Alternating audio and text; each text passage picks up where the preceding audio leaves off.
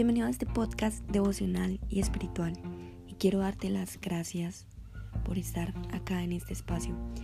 Y al finalizar esta temporada de Deuteronomio, al finalizar todo esto y al iniciar este podcast devocional, quiero hablarte acerca de los ídolos que creamos en vida terrenal. Y antes de que lo hicieras, Dios ya sabía. Y muchas veces en nuestro afán para cambiar la rutina de nuestra vida, vamos dándole más significado y valor a todo aquello que no controlamos y que muchas veces nos roba la paz. Y eso es lo que se le conoce como ídolos, como otros dioses extranjeros. Al final de los libros de Deuteronomio hablan acerca de este fundamento. Y al finalizar esta temporada de Deuteronomio, deseo que Dios renueve en lo más profundo de tu corazón tus pensamientos para accionar con esta información. Y antes de morir Moisés, Dios le dio las últimas instrucciones y es exactamente lo que hizo saber que su muerte estaría cerca y que tendría un encuentro con sus padres. Pero la Biblia no habla de qué forma Dios le dijo a Moisés. Y hoy te quiero hablar principalmente de que hoy podemos ser buscadores de sabiduría. La sabiduría es una mercancía apreciada y la gente se siente atraída por la sabiduría. Es agraciada, es atractiva. La sabiduría representa una palabra dispuesta de Dios hacia nosotros. Así que el valor de la sabiduría es enorme. La sabiduría es una razón por la cual nosotros creemos en la comunión de Dios y por eso no vemos la iglesia como una religión, sino como una forma de expresar nuestro amor hacia otros y estar en comunión. Escuchamos una buena enseñanza bíblica y no la vemos como religión, sino que interactuamos con mentores mayores. Y esa sabiduría hoy deseo que tú puedas buscarla y pedirla y viene naturalmente porque es un regalo de Dios. La sabiduría es preciada y es extremadamente valiosa. Es un regalo que te protege de decisiones que podrían muchas veces perseguirnos de una vida y de la confianza, ya sea para que nosotros podamos continuar a hacer algo o detenernos.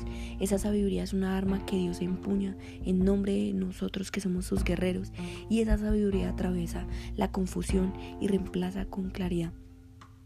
Esa sabiduría destila decisiones que hoy en consecuencia nos dan grandes frutos. Quizás esas pequeñas acciones que nos llevan y nos conllevan a grandes frutos se conocen como pequeños éxitos.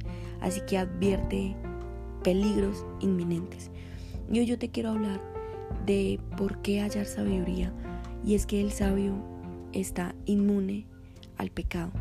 Quiero que te lleves que muchas veces en nuestra vida cuando nosotros pecamos no lo hacemos por orgullo o porque creamos que somos mejores a otros, sino que el pecado es esa condición que internamente nos hace daño. Así que cuando nosotros hallamos sabiduría, necesitamos rendir ciertas cuentas. Y en efecto, nosotros como sabios somos mucho más y menos propensos al orgullo y eso está en Jeremías eh, del 9 al 23, dice que un corazón sabio mezclado con orgullo piensa que puede levantarse por encima de las reglas. Puede ser sutil al comienzo, pero que nuestras convicciones son más profundas y empiezan a producirse como una base infestada de termitas. Así que el orgullo no se mantiene bajo control y esto lo permite la sabiduría.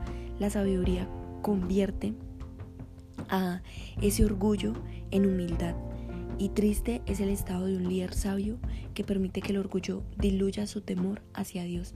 Así que hoy quiero en bendición que tú sepas que la sabiduría es un regalo de Dios para llevar a cabo las iniciativas de su reino. Hablábamos de propósito, hablábamos acerca de cómo hallar esa espiritualidad, acerca de esa toma de decisiones, hablamos acerca de cuáles son los enemigos de nuestro propósito. Pero para llevar un propósito a cabo, para que nosotros podamos ser, hacer y finalmente tener, se mueve a través de la sabiduría. Y en nuestras condiciones a veces pedimos a Dios dinero, mejores relaciones, mejores condiciones, pedimos que se solucionen nuestros problemas. Pero este es el momento en el que yo quiero que tú aclares en qué momento de tu vida puedes hoy pedirle a Dios la consecuencia que te lleva hacia la sabiduría. Hoy puedes ser renovado y hoy puedes buscar una verdadera sabiduría y puedes decirle a Dios, Dios, estoy preparado para que tú me brindes sabiduría. Una sabiduría mutada sufre mala práctica espiritual, pero una sabiduría pura da vida espiritual y es esa sabiduría emparejada con humildad y obediencia hacia Dios, porque recordemos que la obediencia es el amor hacia Dios que nos prepara para terminar bien. La sabiduría es auténtica, apropiada en toda situación, así que tú la puedes buscar en el desarrollo personal que hay en la Biblia, en los libros, en personas, en circunstancias, en experiencias de tu vida y por supuesto en la naturaleza que es esa creación de Dios. La sabiduría es activa, está viva y siempre se necesita una infusión de Dios. Así que podemos, podemos hallarla usando la oración como un puente hacia la sabiduría de Dios, preguntándole a menudo a Dios su perspectiva y tu corazón al respecto. Y hoy permite que la sabiduría te acerque más a Dios en oración y en dependencia hacia Él. Décale a menudo tus intenciones sabias hacia Dios. Mantén a Dios en primer lugar y Dios te llevará hacia lugares que tú nunca has imaginado, hacia un filtro para la toma de sabias decisiones.